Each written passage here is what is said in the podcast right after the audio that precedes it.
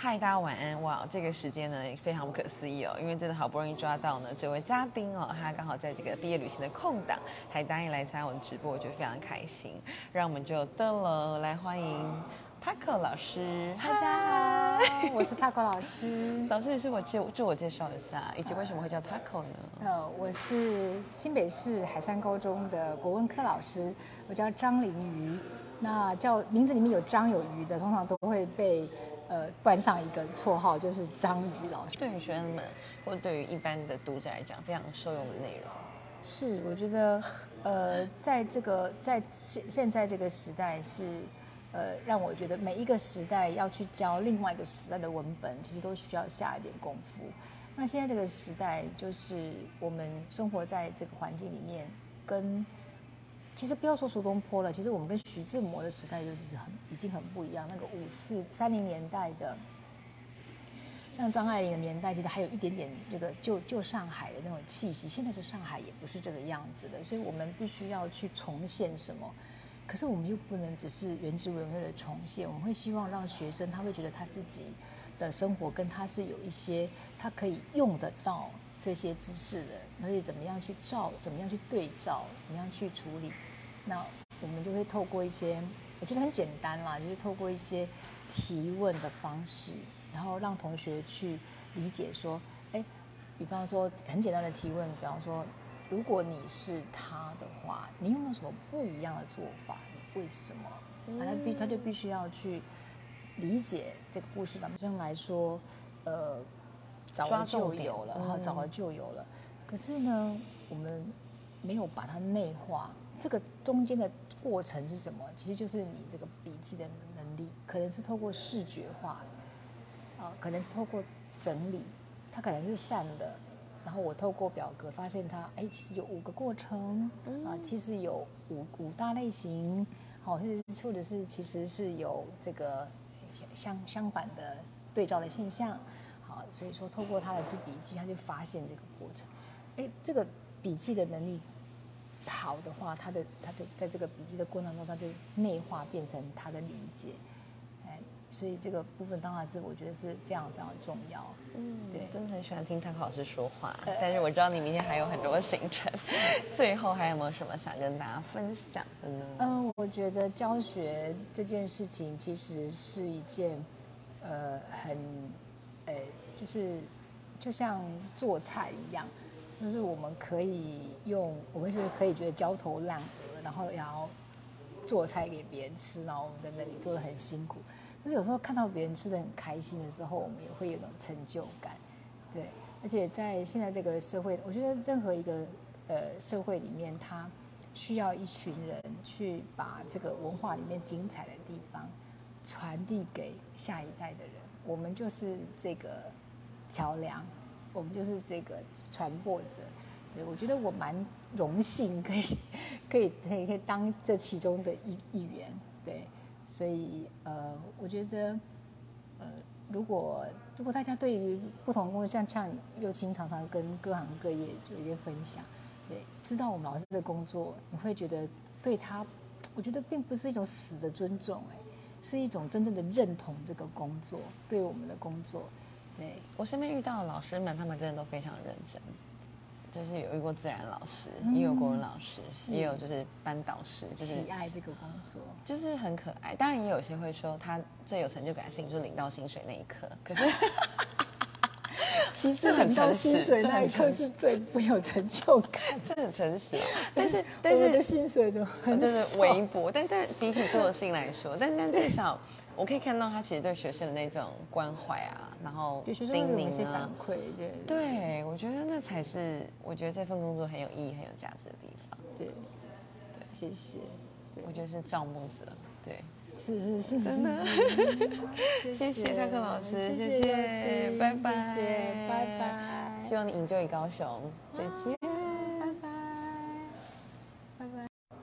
嗨，大家晚安！哇，这个时间呢非常不可思议哦，因为真的好不容易抓到呢这位嘉宾哦，他刚好在这个毕业旅行的空档，还答应来参加我的直播，我觉得非常开心。让我们就登了来欢迎 Taco 老师。大家好，我是 Taco 老师。老师，你是我自自我介绍一下，以及为什么会叫 Taco 呢？呃，我是新北市海山高中的国文科老师，我叫张玲瑜。那叫名字里面有张有瑜的，通常都会被呃冠上一个绰号，就是章鱼老师。所以我 Taco 老师是这样来的，跟我的本本名有关系。真的耶！你刚好来毕业旅行，对，你觉得高雄如何？你熟悉高雄吗？呃，这个季节来高雄不会太热，这几天也没有下雨，对，所以说我们就呃住在还蛮市中心的地方，就看到高雄非常繁繁华的这一面。真的耶，真的真的。您刚刚就是讲到老师，我觉得您很了不起，因为我们本来约的直播时间呢，delay 一些些，是因为在处理学生的事情。没错。我想说，现在老师都要这样子吗？感觉有点像是多重身份的累积，就是看起来平凡无奇，可是却是非常的崇高。因为你们好像，我我我的过往，我遇到的老师都非常的好。好比说，我那时候会会念正大图文系，也是因为我的老师就跟我说，我其实是心理啊、教育啊、语文啊这些的那个性向测验都非常的一致，所以我并没有认为我最适合做什么事情，我都一直在找，即便到现在可能还是在找。可是我老师就跟我说，我那时候是填是市北交大的心理系，然后老师就说，你要这个的话，你只考就可以了啦，你去推甄正大土耳其文。就是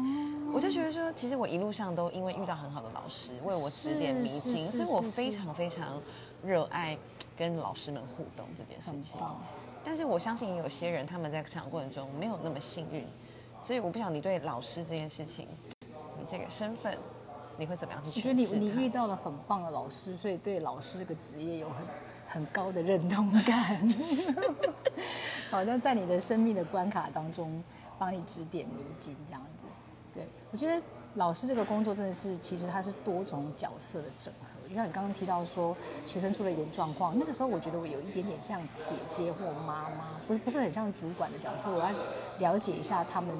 发生了什么样的事情。而且我偷听到你们在互动的过程中非常像朋友，哎，我很羡慕你的学生。对，可是呃，我们在大学时候，因为我是念师范大学，所以我们全部整班的同学都是要将来出去当老师的。那个时候就会觉得说，哎，我是老师哎，所以我在整个呃大学四年，我就是要去让自己成为一个老师这样子的一个角色。所以时时刻刻就会活在很规范的框架里面吗？还是希望自己是能够当得起一个老师的吧？呃，总总是能够为人师表嘛，我们不是有这个成语嘛？为人师表好像有一种高度这样。那曾经有一段时间，我也觉得会有一种迷迷思，有一种困惑，就是好像我怎么觉得我在学校里面好像在打杂的，就是管打扫啊，然后改作业啊，然后其实发现现在学生还需要打扫吗？冒昧请教。要。哦，我以为都会有的被聘请的人来帮他们打，就算没有打扫，也要擦擦黑板呐，也要帮忙老师，可能要可能要搬书啊。说到打扫，我想打岔来问你一件事，因为你有篇文章是写到从打扫就可以看出学生的态度。我觉得这件事情非常的妙，因为很多人现在已经不打扫了。没有错，真的是他们在家里很少需要打扫。不过打打扫其实就是一个团队的。团队的整合的活动，那每个人可能有，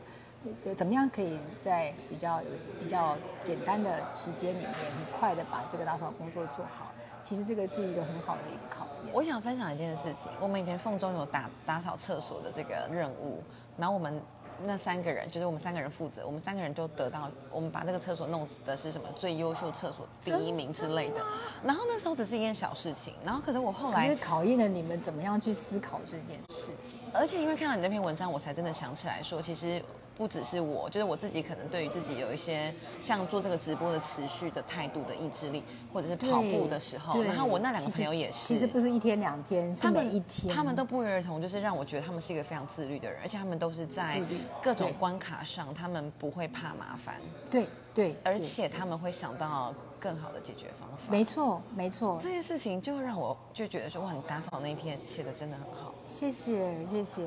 对，其实打扫就是一个任务嘛。其实学习的那个在课堂上上课比较像是老老师教我们什么东西，我们就尽量把它背熟。可是打扫不一样，打扫是一个任务。那我们三个人怎么样去完成这个任务？是每个人一样的工作，换了一群不一样的人，他们的想法不一。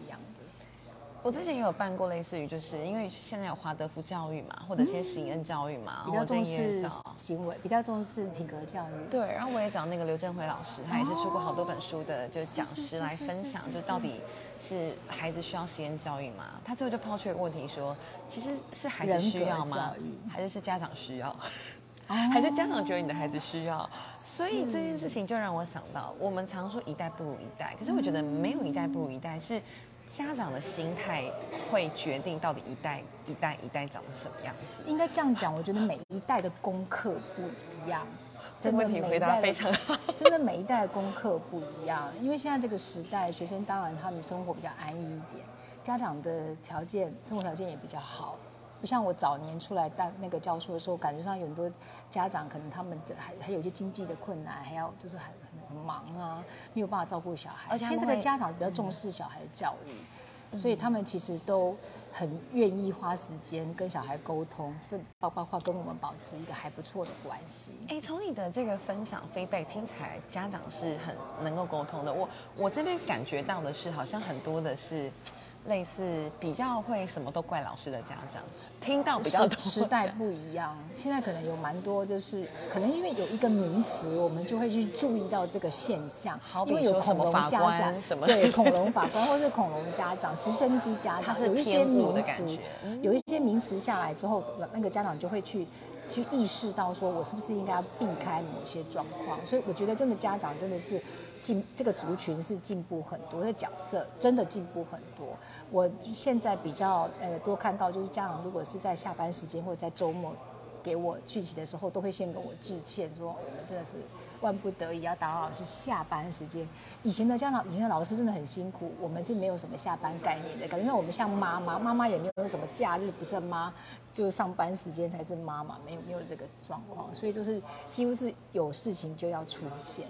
可是现在的家长真的，他们就因为这些事情，还有包括就是说，现在的家长他们也知道什么时候应该要尽量不要介入，因为避免当一个直升机家长，或者是尊重一下老师的专业。说实在的，我觉得现在家长真的好好沟通很多，而且现在甚至我们认为有很多是智慧型家长，就是他们其实是会参加常常参加很多演讲，然后去听那些亲子教育的专家要怎么样跟孩子沟通，然后怎么样。跟家跟好老师这边去做合作，这种比例是越来越高的，所以我们可以把心力集中在少数的学生身上。这是不是就是会隐含着一种焦虑啊？就是大家都很怕自己当不好一个好的爸爸或妈妈。是事实上是这样得好，辛事实上是这样，是是是辛苦的，对，但是整体的环境我觉得是更好的。所以说我们现在就是呃，就是怕碰到那种地雷，就是刚好没有跟上这个潮流跟时代，他不知道说其实现在的呃呃课纲啊，就是现在教育环境其实是瞬息万变。课纲在走，或者说学生产业结构的关系，然后大大学生态的变化，所以说他们可能必须要，还有就是学生心态的不同，不同的世代，呃，就是手机啦、成瘾等等这些问题，他们有没有什么更好的策略？他刚好就 miss 掉这一块，然后小孩又刚好有状况的，这个时候呢，可能我们就会非常头痛，有的事情就会变得很无解，然后小事情就会变得大事情。万一出了什么状况，比方说学生缺课，好，或者是学生有一些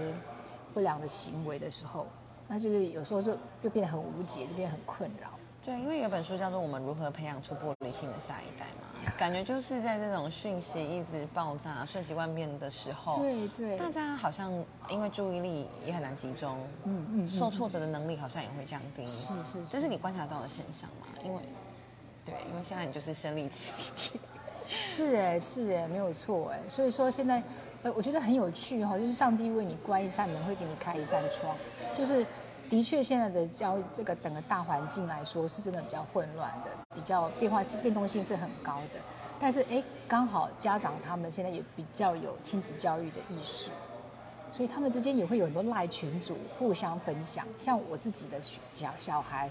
我跟我的同我跟我的小孩的家长，就是我跟我小孩的。同班同学其他家长，我们自己也有一个群组，所以他们就会分享很多重要的讯息给我。所以说，哎，很有很有趣，就是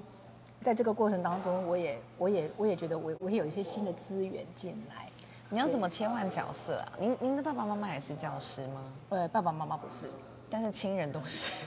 对，我的我的我的姐姐姐夫，对我的哥哥嫂嫂的，然后我自己的先生这样子，对，大家都是什么科别的？可以分享一下。都不一样哎，国文、英文科什么都不一样。对，还还有特特教老师。我刚刚讲科别，是因为最近刚好也有一些就是朋友刚好遇到他们当医生什么的，所以刚刚就直接很顺着讲科别。我发现，在医师的科别里面，有些就是会被认为是很尊荣的，哦，有些就会被认为是我知道你的意思，就是在学科当中，可能像我是国文科老师，所以就国英数的老师就被人家认为是主科老师。那如果说你是什么艺能科，什么健康教育、公民等等的，哎，公民是学科。对，现在公民课还蛮难的，要学法律、学金融、学财、学财财财经，很好哎，很好哎。对，就是对接到现在的时代变化，有有有有，财财商现在分配到包括地理科，所以说比较艺能科就是音乐、美术、体育科，对，就它它不在升学的这个范畴当中，所以说地位上就还是说，哎，这个他们是艺能科的老师，所以说，当然大家一听到说你是。国文老师就会觉得说，哎，主课老师就会 比较有点肃然起敬这样子。哎，我觉得这件事情很有趣，因为我刚刚在问的时候，其实我下意识想的是，好像到大学的时候文组就会被被认为不如理组，可是反而在就是国高中的时候，国文老师他是主要的。但是在反正就是我就好奇说，您在教国文的时候，你怎么去看待这个学科它的知识？其实你问到一个非常重要的问题，就是文国文科这一科将来有什么用的问题。就是以前它是一个很基本的学科，就是不管你将来做什么工作，你的阅读能力、你的读写能力，这是最基本一定要用到的。你要在进修，你就要透过阅读嘛。所以说，这是这这个是非常基本。你要你要发表，你要你要写啊，好，你要是一个你要面试啊，对，你要有你要写你的履历啊，对对，你要给别人完你要写情书啊，其实这些东西都很重要。对，但是将来呢，这个单纯靠国文这一科。吃饭的工作不多，那可能是方文山是不是很厉害？你说他国文好不好？可是其实没有几个方文山或者是林系这样子，他们真的是靠文字能力，然后可以赚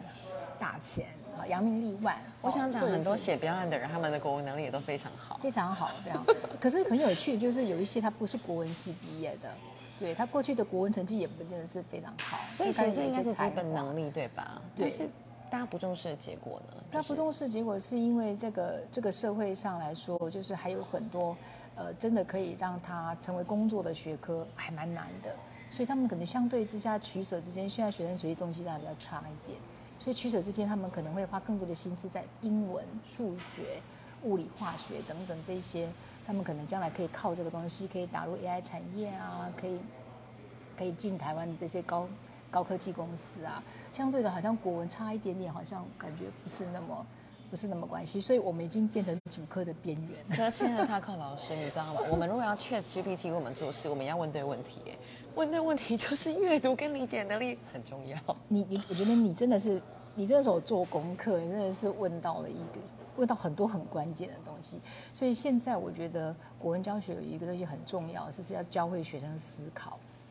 对，因为表达是思考是表达的前奏，你没有思考，你你没有没有思考的人是无法表达的，你根本不知道，你不可能背嘛，这个年代不可能背。我我今天背好一篇文章文章来给你访问，你一定会觉得我一点都不想听。或者是如果你是不是一个有趣的灵魂，你有没有心伤之气？其实就是在于你的想法。对对，所以说所以说怎么样去消化别人的成果，消化别人的这个作品。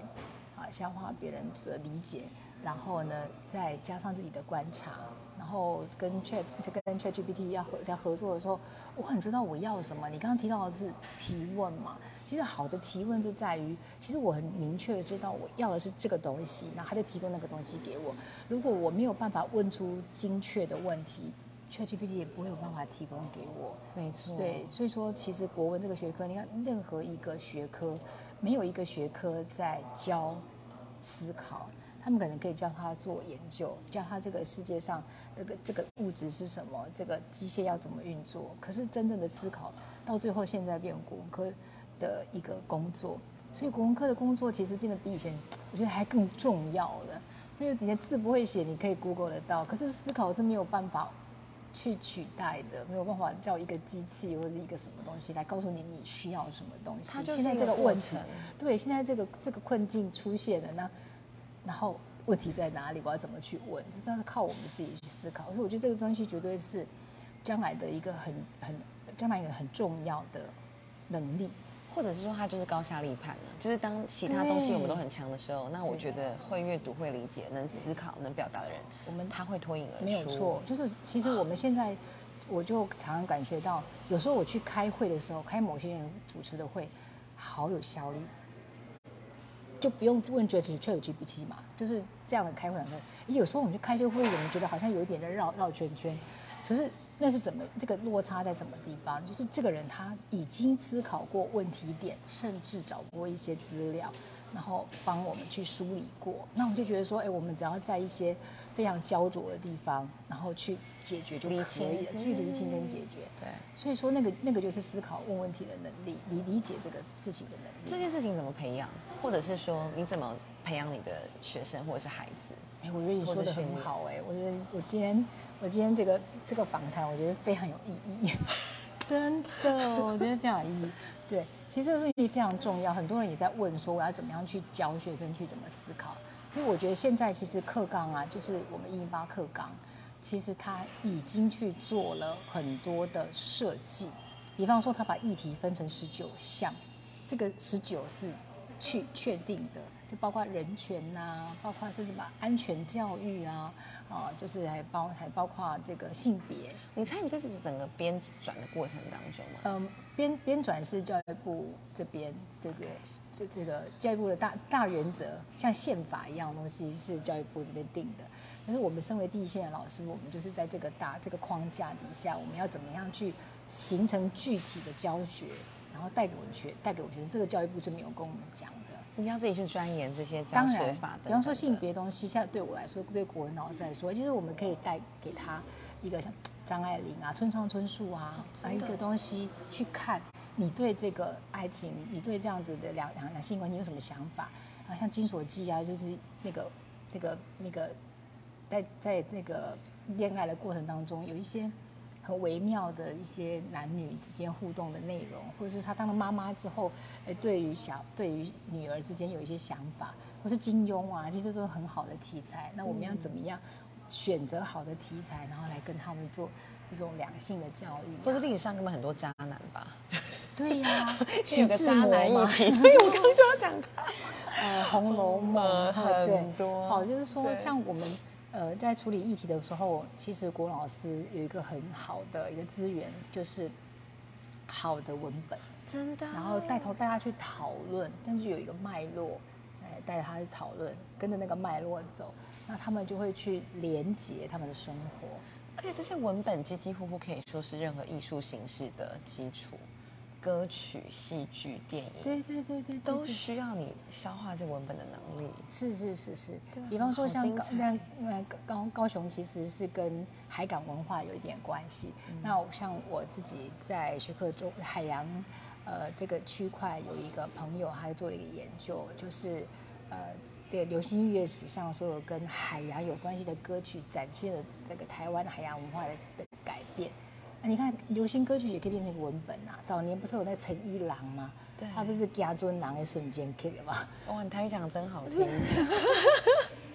所以说他那个就是呃一个船员的一个一个一个心声，他可能很很难得才能够回来见到他的心上人一一次，很快又要出去了，哦，或者是后来的一些呃，像这里也有那个台南，台南就是那个安平追想曲。哦，所以那个都是台湾的历史啊，对不对？台湾历史在里面。那么透过这些文本，我们可以知道说，海洋对于那个台湾的一些一个一个意义啊，然后甚至有一些族族族群的问题，或者是一些产业的演变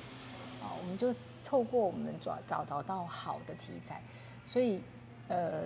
也是要趁这个机会跟尤青分享，就是其实编写教材也是现在就是国文老师，就是任何一个老这也任何一科的老师都会需要自编教材，我们不能只有一本课本。好想要上你的国文课，有机会的话，自编教材是我们能够找到一个呃不要太大的主题，具体的主题，然后我们去编写。那所以说，其实我我也蛮鼓励，就是今天听我们直播的人，就是呃，如果你是一个老师，你有机会，甚至你是一个各行各业的人，你有机会可以去出书。现在出书的门槛变低了。好，然后或者是国文老师不一定要出坊间的出版品，出一本参考书都没有关系，因为在出书的过程当中，它是一个严谨的过程，所以说你你你必须要你必须要跟编辑团队合作，你必须要整理出挑选好的文本，做好的教学的设计，然后甚至有一个好的一个结合的方式，然后就变成一套教材。在这个过程当中，真的会成长很多。我第一本参与编写的完整的书，就叫做渐进式阅读，它是一本阅读测验。那光收集那收集那几百篇的古今文的这个选选读，我就念了三五倍的书。那段时间，我觉得我整个眼界都打开。我觉得写那本书对我来说，跟念个学位差不多。我们念个学位也是需要先把一个主题定下来之后，我们就必须要念很多的书。对，先先做文献探究，先做文献研究，整理文献完之后，然后我们就要去梳理我们要的问题，然后去找到更多的资料来去佐证，来去做提出自己的看法。所以那时候我在编写这个教材的时候，我觉得，哎，我觉得我真的是成长非常多。刚刚我们从访谈一开始，我们就聊到说，老师其实就是各种角色的整合。对，所以还有还有一个角色就是研究者。对，然后因为我在想说，我想问一个问题，这个刚刚我突然想到，就是呃，宁静是一个妈妈，又是一个妻子，又是一个女儿，又是一个老师，也是一个作者。那哪一件事情是让你最享受，或是你发现说，哇，你真的很喜欢这件事？呃，或是最有成就感。其实，其实应该讲说，每一个工每一个角色里面都有我们觉得最无趣的部分，就是就是，呃，或许你用反面来讲，好厉害。对我最无趣，当妈妈就是我们都很想要看到小朋友很可爱的时候，但是其实他们很多时候是不可爱的。所以当老师呢，就是要处理，比方说很多老师，国文老师最痛苦就是改作文，因为他们作文都写的。哩哩啦啦，对我就说那个时间如果 no offense，哩哩啦啦就是成长的过程，对，就是就是说我们很希望那个时候我们可以读一本好的杂志，我读一本好书，怎么会在那边看看这些毛小毛头写的这些前言不接后语就算了，字不漂亮都没错没错，我们还要去辨认这些字眼，对，所以说每个工作都有一些很不舒服的地方，但是倒过来，我觉得每个工作也有它。让他让你觉得说很值得回味，甚至让你觉得很有趣。我觉得老师这个工作让我觉得，呃，最有最有趣的部分，其实它有一点点挑战性。这个挑战性在于说，一样是一篇诗说，或者是一样是一篇《岳阳楼记》，其实每一个人上出来都是完全不一样的内容。好有趣。对，甚至我觉得我每一次上，我也会有想要做一些不一样的设计。那这个设计本身就有点像是导演，我们在讲。对，那有时候这个导演也是我自己是主角，那有时候这个导演我们会拿学生来当主角，很多时候当然是作者当主角，就是我们的文本当主角，我们让他说话，让这个文本说话，让这个古代的作者说话。所以，呃，有一句话说，我们都是通灵，都是通灵少女，但是国文老师都是通灵少女，就是我们要让文那个文本的作者活过来，苏东坡活过来。这个李清照，这徐志摩，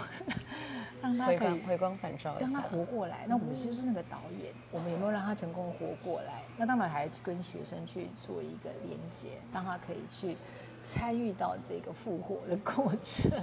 可是很有趣耶！其实这是一个很有挑战性的工作，可是也是成就感的。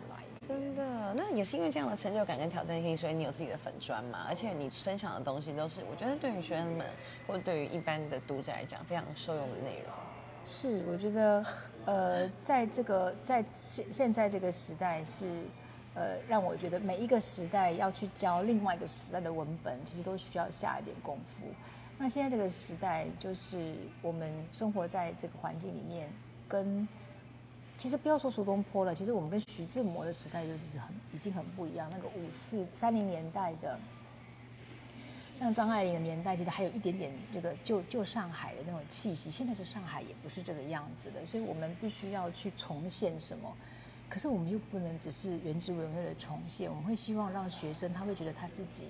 的生活跟他是有一些他可以用得到这些知识的，而且怎么样去照，怎么样去对照，怎么样去处理。那我们就会透过一些，我觉得很简单啦，就是透过一些提问的方式，然后让同学去理解说，哎，比方说很简单的提问，比方说。如果你是他的话，你有没有什么不一样的做法？你为什么？他必他就必须要去理解这个故事。本身来说，呃，早了就有了，哈，早了就有了。可是呢，我们没有把它内化。这个中间的过程是什么？其实就是你这个笔记的能力，可能是透过视觉化，啊，可能是透过整理，它可能是散的。然后我透过表格发现它，哎，其实有五个过程啊，其实有五五大类型，好，或者是或者是其实是有这个相相反的对照的现象，好，所以说透过他的这笔记，他就发现这个过程，哎，这个笔记的能力好的话，他的他就在这个笔记的过程中，他就内化变成他的理解。所以这个部分当然是我觉得是非常非常重要。嗯，对，真的很喜欢听泰克老师说话。但是我知道你明天还有很多行程，最后还有没有什么想跟大家分享的呢？嗯，我觉得教学这件事情其实是一件，呃，很，呃，就是就像做菜一样，就是我们可以用，我们就是可以觉得焦头烂额，然后要做菜给别人吃，然后我们在那里做的很辛苦。可是有时候看到别人吃的很开心的时候，我们也会有种成就感，对。而且在现在这个社会，我觉得任何一个呃社会里面，它需要一群人去把这个文化里面精彩的地方传递给下一代的人。我们就是这个桥梁，我们就是这个传播者。对我觉得我蛮荣幸，可以可以可以可以当这其中的一一员，对。所以，呃，我觉得，呃，如果如果大家对于不同工作，像像幼青常常跟各行各业做一些分享，对，知道我们老师的工作，你会觉得对他，我觉得并不是一种死的尊重，哎，是一种真正的认同这个工作，对我们的工作，对我身边遇到的老师们，他们真的都非常认真。就是有遇过自然老师，也有国文老师，也有就是班导师，就是喜爱这个工作，就是很可爱。当然也有些会说，他最有成就感的事情就是领到薪水那一刻。可是 其实领到薪水那一刻是最不有成就感，这很诚实。但是但是的薪水就很就是微薄，但但比起做的事情来说，但但至少。我可以看到他其实对学生的那种关怀啊，然后对学生有一些反馈，对，对我觉得那才是我觉得这份工作很有意义、很有价值的地方。对，对，谢谢。我觉得是赵木者，对，是是是，真的。谢谢大克老师，谢谢，拜拜，谢谢拜拜。希望你营救于高雄，再见。